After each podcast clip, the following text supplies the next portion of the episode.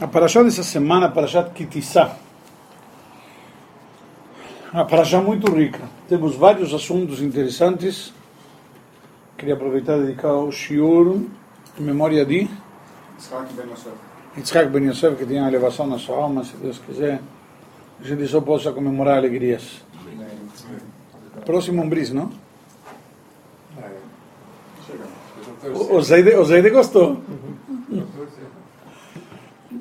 Você torce, mas ele tem que se retorcer. Você não pediu para ele fazer um primeira vez, não? Você Vamos lá. as ordens antes? Então, o que que diz? A Paraxá começa com fazer tema? Não. Não. a Paraxá começa com o tema do meio shekel, onde cada um deveria dar uma doação para o Beit HaMikdash, na época para o Mishkan, e era um meio de fazer o censo do povo de Israel, contar o povo de Israel. Aqui temos dois assuntos interessantes. Primeiro, por que moeda de meio shekel? E por que, que o censo era justamente através de meia moeda? Primeiro, dizem nossos sábios, Deus estabeleceu para contar o povo de Israel era através do meio shekel. Quantas meio shekel temos são quantas pessoas participaram. Inclusive, a regra diz, eh, o mais rico não pode dar mais e o pobre não pode dar menos. É um valor nivelado. Na prática temos diversos tipos de oferendas. Tem oferenda que cada um dá o que pode. Nós já estudamos algumas semanas, duas semanas atrás, quem pode dar mais, quem pode dar ouro, quem pode dar prata, dar cobre, etc. Nós já estudamos sobre isso. Mas aqui é um tipo de oferenda onde não é que nivelamos por baixo, senão que também tem um intuito de fazer o censo do povo de Israel. Então não pode, se alguém vai dar mais e outro vai dar menos, eu não tenho como eh, fazer a contagem. Uma outra questão, dizem nossos sábios, se você vai um dar a mais e outro vai dar a menos, um pode se sentir mais. E saber que somos todos iguais. Não existe alguém mais. Ninguém vale mais do que ninguém. Isso é um problema muito sério hoje em dia na nossa sociedade. Deus, avali- não. Como? Para Deus. Estamos falando perante a Torá. O shiur é de Torá. Ah, então, ninguém vale mais para Deus. E você está entrando num tema, ninguém vale mais para Deus. Um tema interessante. O que significa valer mais para Deus? A- Guimarães traz um episódio interessante. Vou fazer um parêntese porque a pergunta gostei dela. E tem um conceito, a Guimarães traz um conceito interessante, tem uma discussão entre Rabi Eliezer, que era Rabi Eliezer Ben Orkenos, e Rabi Akiva. O Tratado de Ta'anit diz que tinha eh, época que, como chama, quando não tem chuva, tem uma seca muito grande na terra de Israel, e Rabi Eliezer ele fez uma tefilá especial, toda a Midah, mais seis brachot a mais especial, rezou, rezou, rezou, e nada de chuvas. Veio Rabi Akiva, falou dois versículos, certo? Que era um famoso Avino Malkeino. Mas dois. Avino Malkeino na Melech Elaata, certo? E outro faz por você. E começou a cair uma chuva, um temporal muito forte. E a Gemara pergunta por que, que Rabi Akiva foi atendido e Rabi Eliezer não foi atendido. Então será que um vale mais do que o outro? Que você perguntou agora, por isso que entrei. E, e conclui que não é que um vale mais do que o outro, que simplesmente certas características, por assim dizer, têm, não sei se a palavra seria um valor maior, porque não seria valer mais, mas são mais queridos para Deus. E qual a característica da Rabi Akiva? A Gemara diz Ma'avir al-Midotav. Rabi Akiva era uma pessoa que ele relevava. Ele não se ofendia, etc. Não era uma pessoa, sabe, eh, rigorosa no, no, no, no, seu orgulho. E Rabi Eliezer era mais, mais sério, vamos dizer assim. Então, por esta razão que Rabi Akiva foi atendido mais rapidamente, com mais facilidade, prontamente, etc. Então, você pode ter eventualmente mais méritos, mas não que vale mais. Talvez de alguma maneira colocar, eh, a gente também não sabe qual mitzvah vale mais do que qual. Na Torá não temos valor para mitzvot, pesos e medidas. Alguém pode cuidar Shabbat, mas ser um grande mentiroso. e na Torá proíbe mentir. Então, a mesma Torá que me obriga a cuidar Shabbat, a mesma Torá que me proíbe mentir. E a mesma Torá que me proíbe cobrar juros. E assim por diante, podemos encontrar.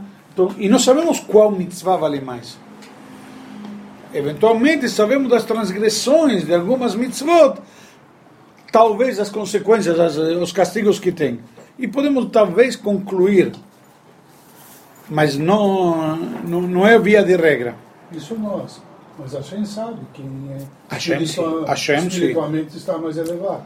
Eu vou te dizer mais, Hashem não é questão de espiritualmente mais elevado. Hashem sabe, Hashem sabe julgar a espiritualidade da pessoa tão bem e tão profundamente que ele não avalia necessariamente os atos, ele avalia também as intenções, coisa que nós não vemos. Ele avalia os sentimentos, como está escrito, Bochen klayot balev karaui.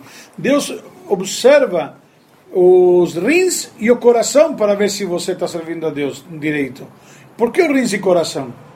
Um que bombeia o sangue, mas outro que produz, que, que, que filtra o sangue. Na prática, é justamente, você tem que saber como vem de dentro toda aquela energia, toda aquela vitalidade, como vem. Porque você pode fazer, estar fazendo um ato eventualmente nobre, mas por interesse. Não necessariamente você faz, como a gente diz, Lechem Shamayim. Sim, sem dúvida. Ok? Vamos lá. Vamos voltar ao nosso conceito da nossa paraxá. Então, cada, cada um vale um igual ao outro. Não existe um mais, não existe um menos. Porque temos funções diferentes. Por exemplo, Cohen, Levi Israel. Não significa que Cohen vale mais do que Levi ou do que Israel. Não, não vale mais do que o outro. O Cohen tem uma prioridade. Pelo status de Cohen, ele sobe primeiro na Torá. Por quê? Porque pelo status de Cohen também ele que nos abençoa. Pelo status de Cohen não pode ir no cemitério. Mas isso, isso não significa que ele vale mais. Na hora de contar Minyan, cada um conta um. Não vale um mais do que o outro. Ninguém conta dobrado, ninguém conta pela metade. Um conceito aqui que talvez vale a pena trazer: não existe meio judeu. Ou é Yehudi ou não é Yehudi. Como não existe, entre aspas, um Yehudi de meia categoria ou segunda categoria, sei lá. Todos Yehudim por igual. E desde Moshe Rabbeinu até o Shleperovski, somos todos iguais. Nós vamos ver outro tema na nossa paraxá, quando chega a construção do tabernáculo, quem constrói, logo em seguida está trazido, quem? Betzalel, Betzalel. Quem era? filho de Miriam, neto? Neto. É? Neto de Miriam. Benuri Ben Hur. E Hur era o marido de Miriam. Era neto de Miriam. Já. Vamos dizer da realeza. Era sobrinho neto de Moshe e de Arão. Mas ele estava construindo com, quem? O Beoliav Menachissamach Lemate Dan. Quem estava junto com ele construindo? A Torá diz da tribo de Dan. Quem é a tribo de Dan? o, o Shleperovski, aquele que ia no último, a última tribo. Como está escrito, Measev lechol hamachanot, o último. Quando ia no deserto, é o que ia atrás de tudo. Levaram uma estátua de Avodazará no deserto. Isso é outra história, temos aqui o bezerro de ouro também na Paraxá. Mas quero que entenda, para fazer o tabernáculo, quem fez? Entre aspas, desculpa, os dois extremos. Não existe um. Isso é uma coisa errada. Não existe um Yudi melhor ou maior. Ou é ou não é.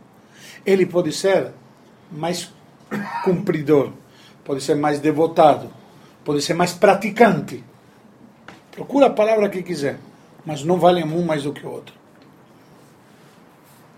Todo Israel, diz a Mishnah, Yeshlaim Helek Laolam Todo Israel tem um quinhão no mundo vindouro. Todo! Então, simples, não vamos entrar no mérito da questão. Taquibará lá em- diz, na seca de Sanedrin, eh, capítulo 11, lá quando traz o assunto, diz lá que tem algumas exceções. Aquele que não acredita no Lamabá, não acredita, então não merece. Ah, na hora que aparece você quer comer? que usufruir, não, não tem. Mas isso é um tema totalmente separado. O que queremos, o que quero trazer aqui? O valor de cada um e um. E cada um tem seu espaço. Um parêntese interessante, amém. Parêntese interessante. Uma oportunidade o Rebbe explicou sobre aniversário, o conceito de aniversário. A gente diz que cada um é importante. Então, o Rebbe explicou o que, que significa o aniversário de uma pessoa. O que, que você comemora no aniversário? Tempo de vida. Mais um ano de vida.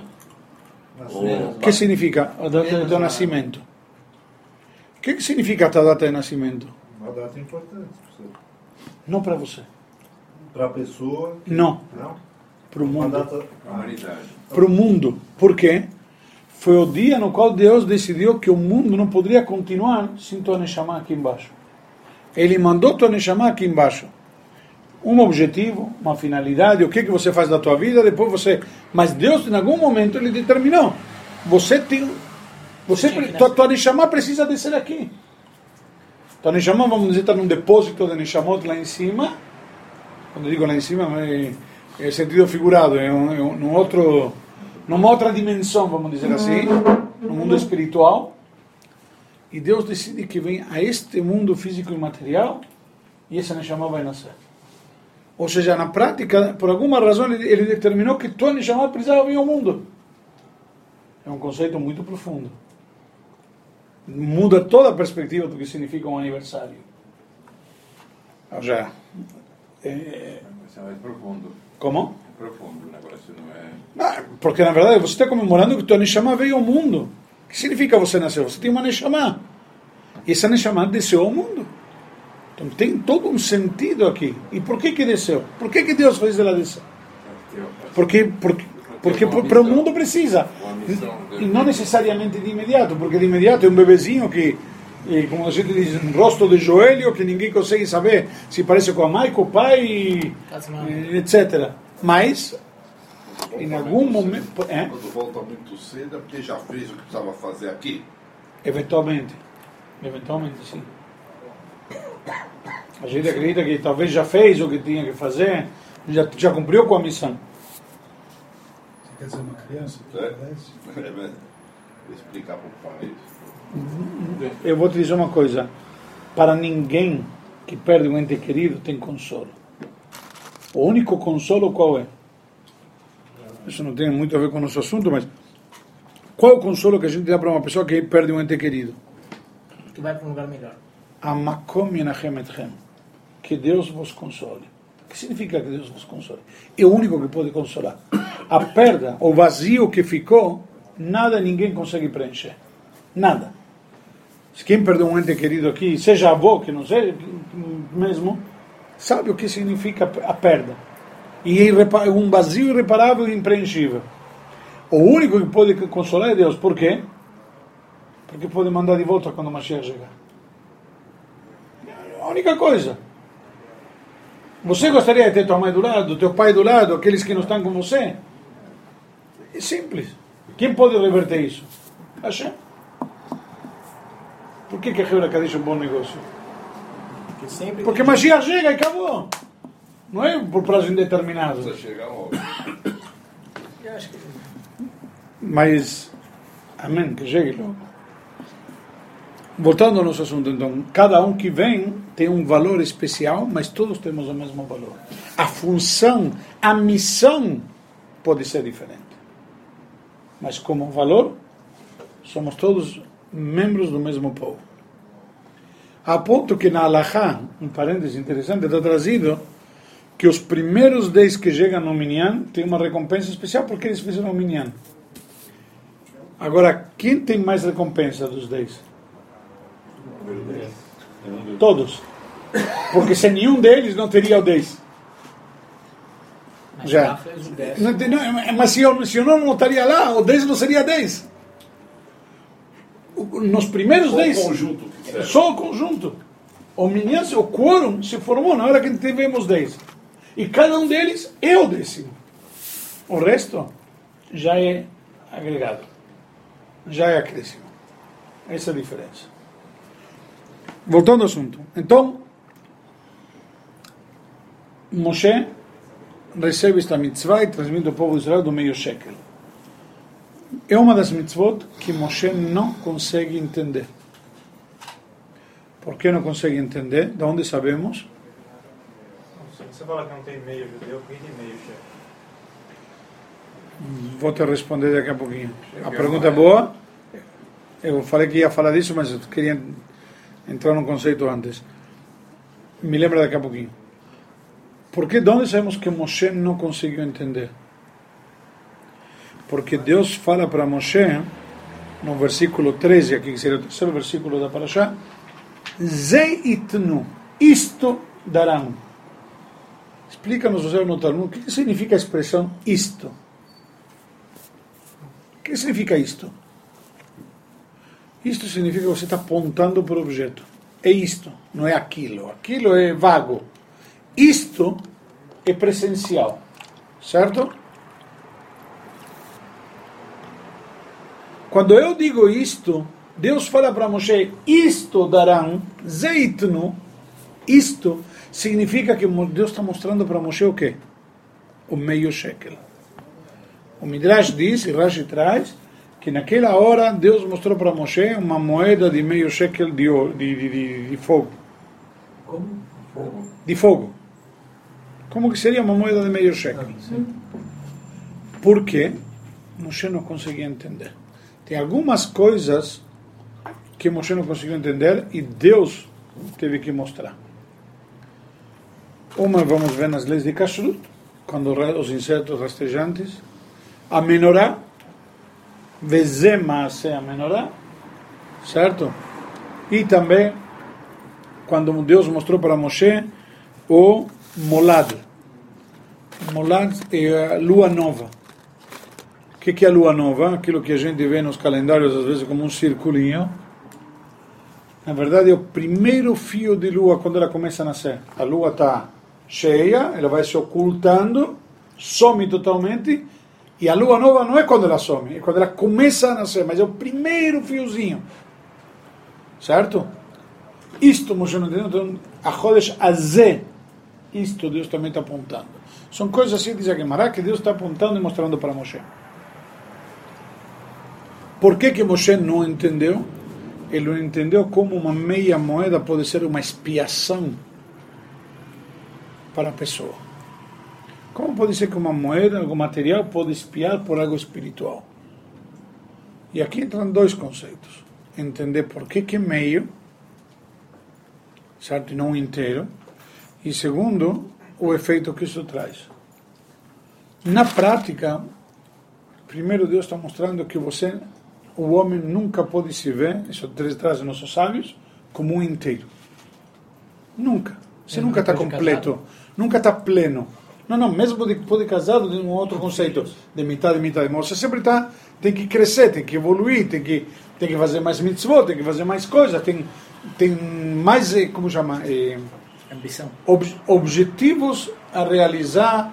A, como se diria, a pessoa tem que ser proativo, tem que, tem que agir, tem que fazer coisas.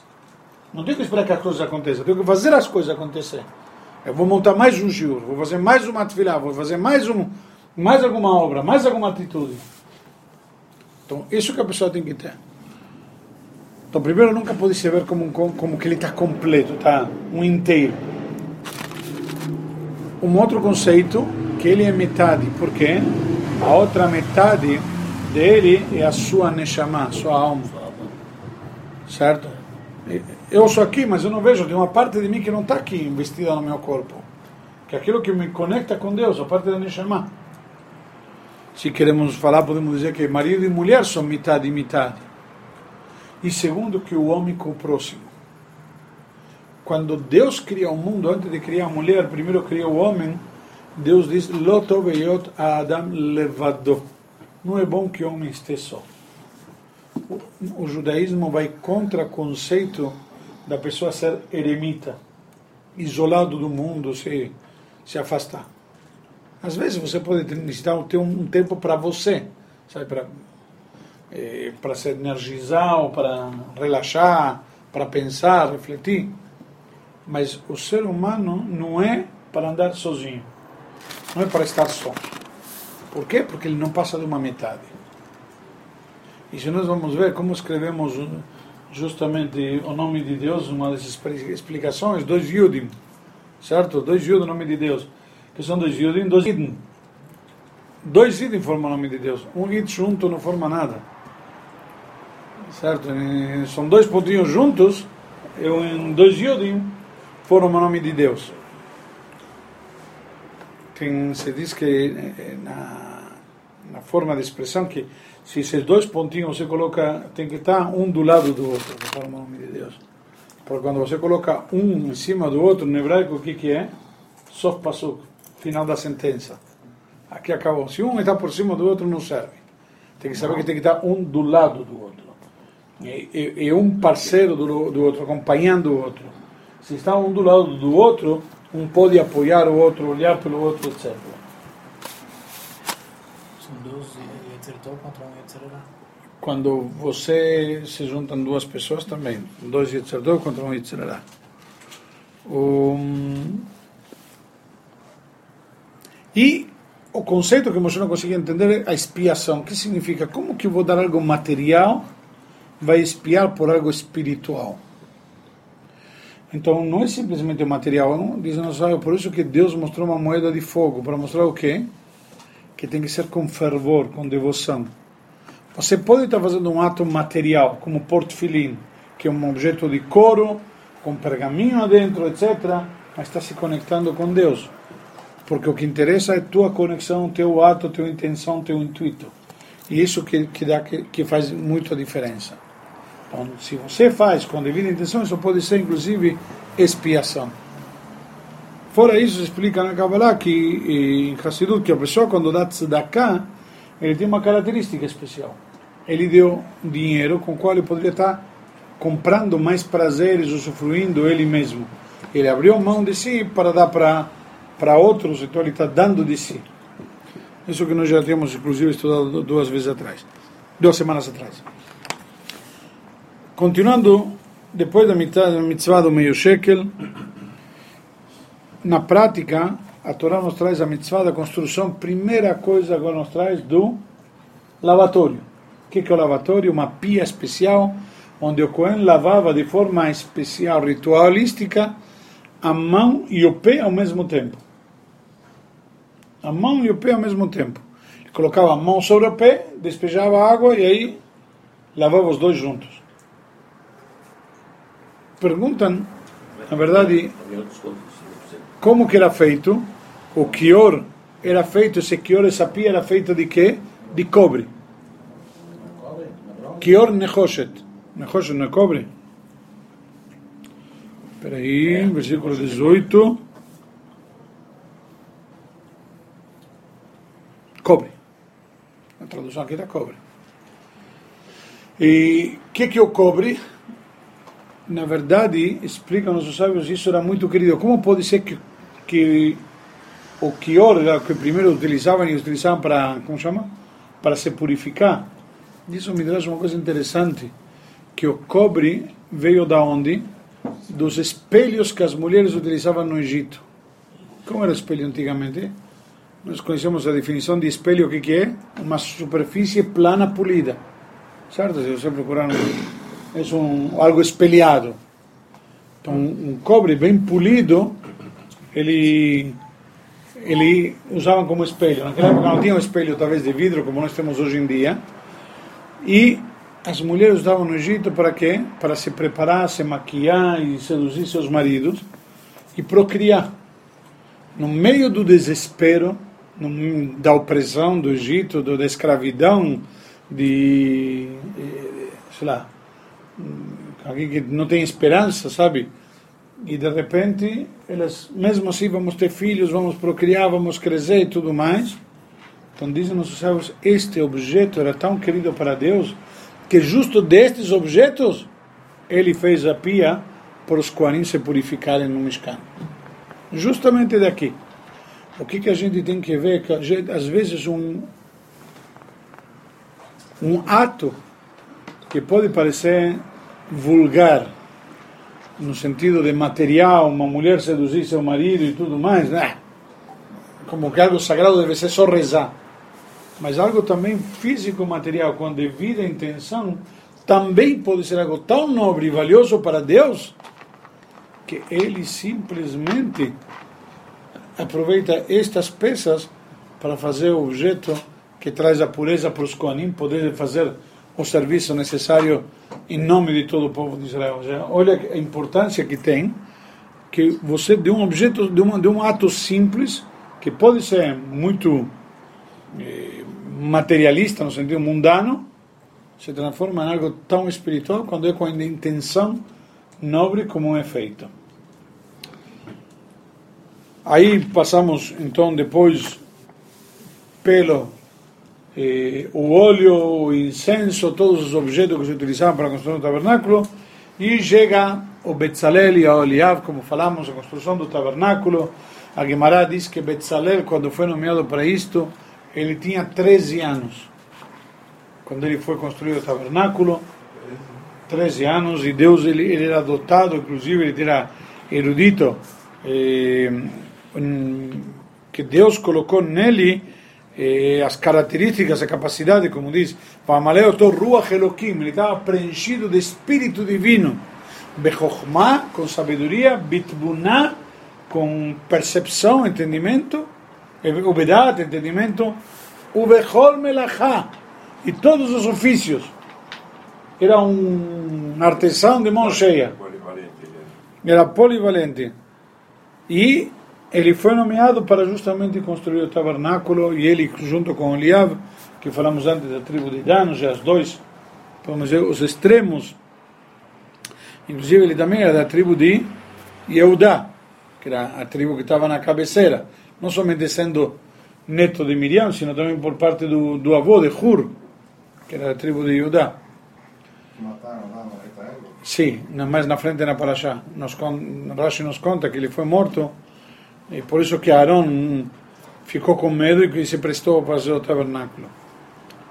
E a Torá nos traz logo em seguida, depois da construção do tabernáculo, a mitzvah de Shabbat. E diz na Torá que você deve guardar o Shabbat, ach et shavtotai tishmoru. Mas os meus Shabbatot vocês guardarão. Ou seja, mesmo se você vai querer dizer, estou fazendo algo nobre como construindo uma casa para Deus que é o Mishkan, você não pode profanar o Shabbat. As pessoas, ah, mas Rabino, preciso fazer algo importante. Faz depois. Faz antes. Ou não faz. Obviamente que tem exceções, eh, perigo de vida, etc e tal, que não precisa. Mas aí, isto é cuidar Shabbat. Quando você está salvando uma vida, você está cuidando do Shabbat, não está transgredindo o Shabbat. Que a pessoa diz, ah, você pode para salvar uma vida transgredir o Shabbat. Não, isso é a forma de cuidar o Shabbat. Rabino, só salvar a vida ou cuidar de uma vida que precisa de. Certo? Cuidar de uma vida também.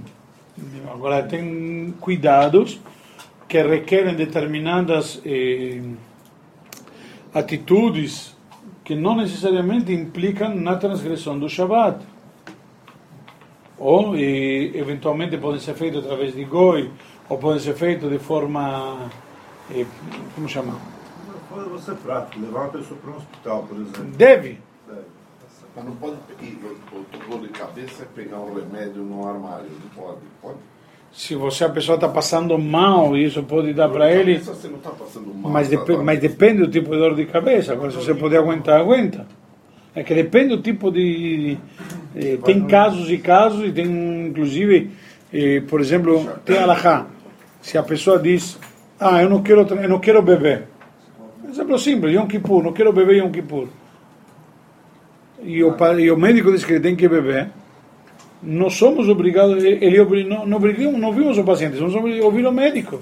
Se o médico diz que ele tem que beber, mesmo que ele se sente mal por isto, mas a sua, sua saúde não está lhe permitindo. Mas isso não é transgredir, isso é cumprir o Shabbat. Agora eu não entendi. Você está com dor de cabeça, você não pode tomar um remédio? Eu não entendi. Não. Ele disse depende do tipo. Mas Tem- enxaqueca, Pode buscar o tem, tem o remédio, remédio tem um remédio tem um problema independente, não quero entrar na questão, eu explico depois, não vamos sair muito do tema. Ok? Mas, em linhas gerais, depende, quando você precisa, que a pessoa está mal, está doente, ela pode tomar o tratamento, etc. Você tem um tratamento, você tem que tomar todo Precisa, isso precisa, deve. Mesmo Yom Kippur, depende do tratamento, tem medicações que a Allahá traz claramente que a pessoa tem que tomar. Ela pode eventualmente comer algum pouco, mesmo no Yom Kippur, porque não pode tomar a medicação com o estômago vazio. Tem medicação, se você tomar com o estômago vazio, ele, ele acaba com, o teu estômago também. Além de que não faz efeito. Porque muitos, muitas drogas são absorvidas através dos sucos gástricos que você não estimula se você não come. Deixar Então- o remédio separado antes. Sim, mas, mas tem que. O blister tem um problema de quebrar o blister, tem problema de, de, de o cápsula, que seja da gelatina, que seja vegetal e não animal, porque a gelatina animal tem problema de kashrut. Mas temos hoje em dia eh, cápsulas de origem vegetal, de agar-agar. Então, eh, tem laboratórios que você pede com cápsula de agar-agar e acabou, não tem problema nenhum. Não tem incidência, inclusive, no preço. Só que para eles é mais barato. Em alta quantidade faz diferença o preço da cápsula, mas a incidência na tua prescrição não faz diferença. Vamos lá, vamos lá. Então a Torá traz aqui uma expressão que já nossos sábios alertam. O que, que a Torá diz? Tishmoru. Os meus Shabbatot guardem. E diz nossos sábios o que significa os meus Shabbatot. O Shabbat é de Deus. Deus que estabeleceu o Shabat. Não é uma coisa que nós fazemos porque nós. Ah, eu entendo, eu acho, eu penso, eu acredito. O Shabat é para Deus. Deus que deu e para Ele que fazemos. Nós somos beneficiados. Eu acredito que Baruch Hashem que tem Shabat. A gente leva uma vida, todo dia anda e corre, corre, quando chega Shabat, Baruch Hashem que tem Shabat. É um. É, é que nem poder parar para tomar um banho nesse, nesse calor, poder tomar um banho. O Shabbat é aquele banho na semana inteira. E, mas a expressão Shavtotai, meus Shabbatot, é precisa. Não é, poderia dizer os Shabbatot cuidem. Não, os meus Shabbat. É uma questão interessante. E a Torá diz, quando diz do Shabbat, a Torá traz aqui uma expressão interessante. Sheshet Yamim Yeasem Melacha. Seis dias será feito o trabalho. No outro lugar está escrito Teasem Melacha, seja, será feito o trabalho. Mas não diz que o trabalho você fará o trabalho. Por quê? Porque a gente faz a nossa parte. O trabalho, na verdade, quem completa é Hashem. O melhor exemplo, sempre o protótipo, é o camponês. Ele pode semear, arar, regar, mas se chover demais, fizer calor demais, se a coisa não tiver a de Deus, não vai dar certo. Se, se fizer frio demais, uma geada ele estraga. Se fizer calor demais, ele queima. Se fizer chuva demais, ele alaga. Precisa da brachá de Hashem. Em qualquer circunstância, nós devemos saber que o, o, o produto realmente, por isso que está escrito no Pasuk. Te abençoará Deus teu Senhor em tudo o que fizeres. Porque você faz a tua parte. Agora precisa da bênção dele para dar certo. Tem aquele que não tem. Se você não vai merecer brachá, você pode começar a fabricar chapéus que as crianças vão nascer sem cabeça. Não tem jeito. E se é para você ter brachá, você vai ter brachá. Mesmo se você fabricar qualquer coisa. Porque a tua parnassá não vem de você ser esperto. Vem da brachá de Hashem. Por isso que a Torá nos diz aqui desta maneira.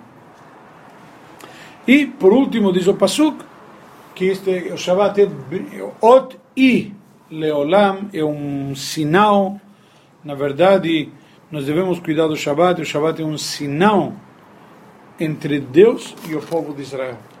É um pacto.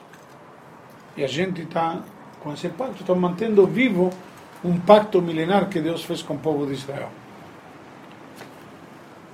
E agora entramos no tema que o Paulo comentou do bezerro de ouro, que é o tema mais polêmico na Parashá, o tema mais difícil de entender, talvez, na lógica. Por quê? O povo acabou de ver vários milagres e agora já estão pecando. Não somente pecando, bezerro de ouro. Idolatria. E dá um tapa na cara de Deus. Simplesmente, há menos de três meses saíram do Egito.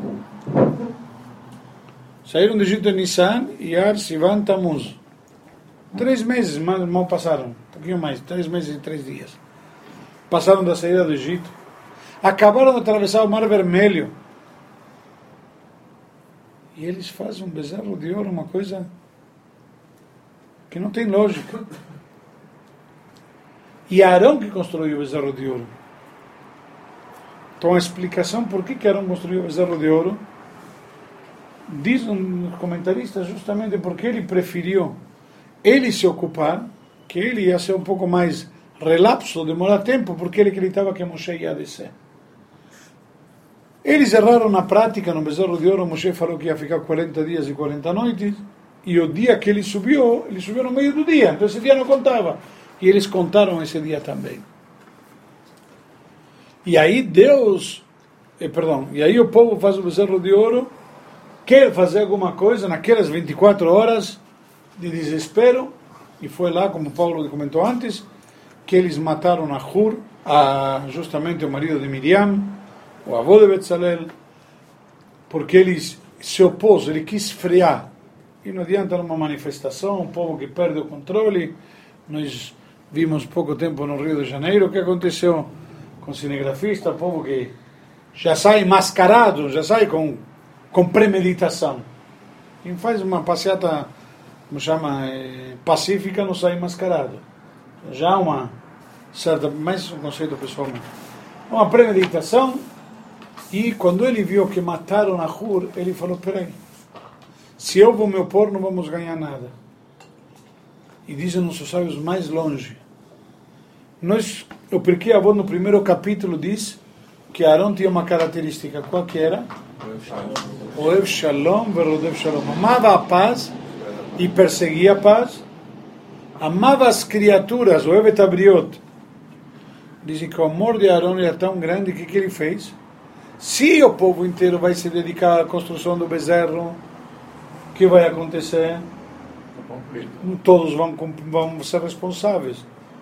Por via das dúvidas, deixa eu faço. E qualquer coisa foi culpa minha. Eu vou ser responsável.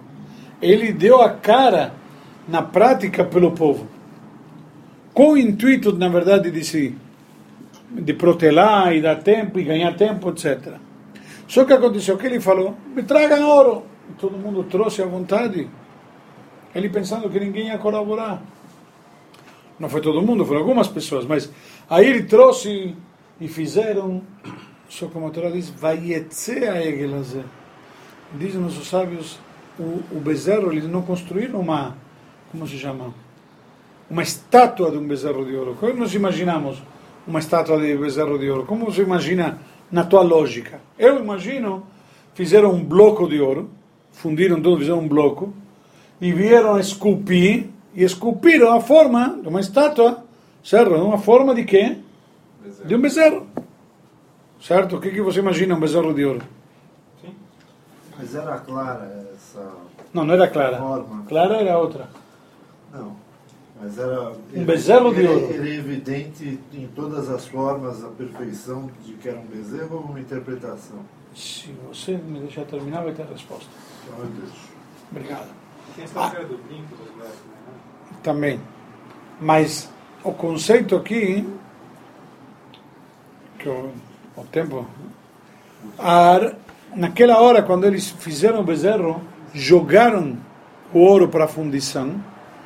E teve um cidadão que Rashi comenta o nome do Midrash Micha, que era uma das criancinhas que foi salva do Egito, que era para, entre aspas, para não ser salva, toda uma história.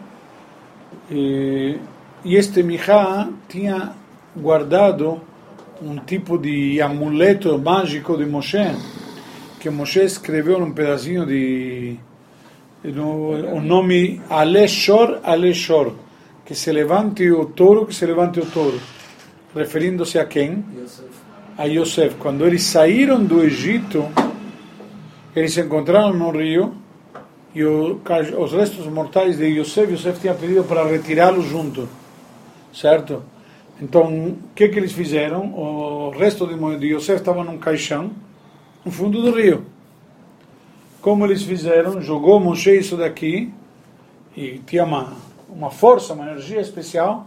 Naquela hora, ninguém sabia exatamente onde, o caixão boiou. Sabia onde? Não, no rio. Aí o caixão sabia. boiou. Sim, mas vai lá procurar, tinha, como chama, Tzolelanim, como chama? Eh, Mergulhadores. mergulhadores. Não tinha? Não, tinha uma pessoa que sabia onde foi jogado o caixão. Sim, por isso que lá jogaram o bilhete.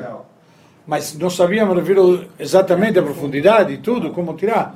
Moshe fez isso daqui e o caixão, os restos mortais boiaram.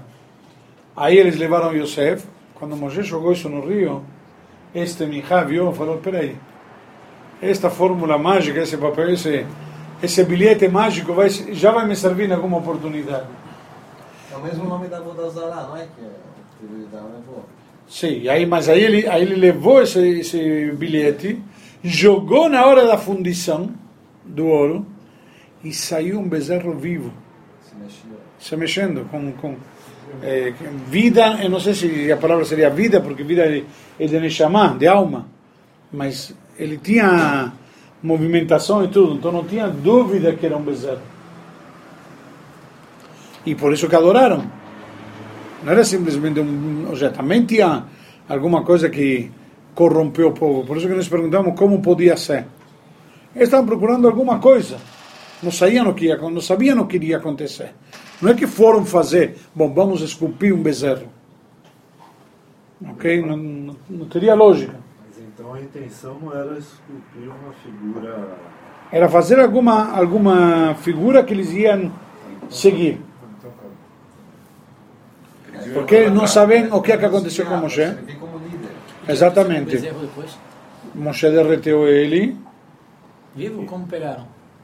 Moshe quando jogou as tábuas, aí se ele, Moshe jogou as tábuas, quando ele desceu no Monte Sinai, viu isso daqui, está escrito que as, as tábuas, na verdade, não é que Moshe jogou, senão elas caíram de tanto peso. Saiu as letras. As, letras, o texto saiu do, das pedras, e aí viraram pedras, blocos de pedra, e elas caíram simplesmente. Aí, quanto eram tábuas da lei, com espiritualidade, eram dois blocos de safira enorme, que Moshe conseguia carregar, inclusive, na, na, na sua mão. Mas você pesa isso em cubos. Quanto pesa o peso específico disso? Dois desses. Aí Moshe, isso não é que Moshe jogou, ele caiu da mão dele. Por quê? Porque ele estava levando, inclusive, conforme uma opinião, que se aprende a Torá, diz miadó. Se lê miadav, das suas mãos, mas está escrito da sua mão. Que Moshe carregava com uma mão só. Mas, de qualquer jeito, não dá para um ser humano normal eh, carregar isso e não esquece que Moshe tinha 80 anos também. Mas ele tinha E aí? 2 metros e meio. Agora, Tá bom, mas dura é 80 120, anos. 80 tá na boa, rapaz. É, tá certo. E aí, então, na prática, caiu da mão dele porque perdeu a santidade e espiritualidade, deixou de ser tábuas da lei, se transformaram em blocos de pedra. Como blocos de pedra, Moshe não conseguia eh, segurar. Quando isso caiu, aí estourou, acabou com um bezerro de ouro, e com isso Moshe depois eh, castigou os transgressores que foram tão somente quanto que Shloshet alafimish, como 3 mil pessoas. E foram basicamente daquele, como Deus fala para Moshe, Lech red kishichet amcha, vai desse que pecou teu povo, que era teu povo, aqueles povos que não eram Yehudim, judeus que saíram juntos do Egito, que pegaram carona. De aqui uma lição importante, a gente tem que ter muito cuidado com quem que a gente anda. Por quê? Porque a gente é influenciado.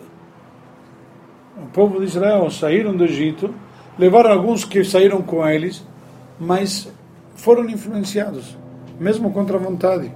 Eles não escolheram isto, mas aconteceu. E trouxe depois uma, uma epidemia e tudo mais. E Moshe intercede pelo povo de Israel, pede para Deus, como falamos semana passada, se não tem perdão, me apague do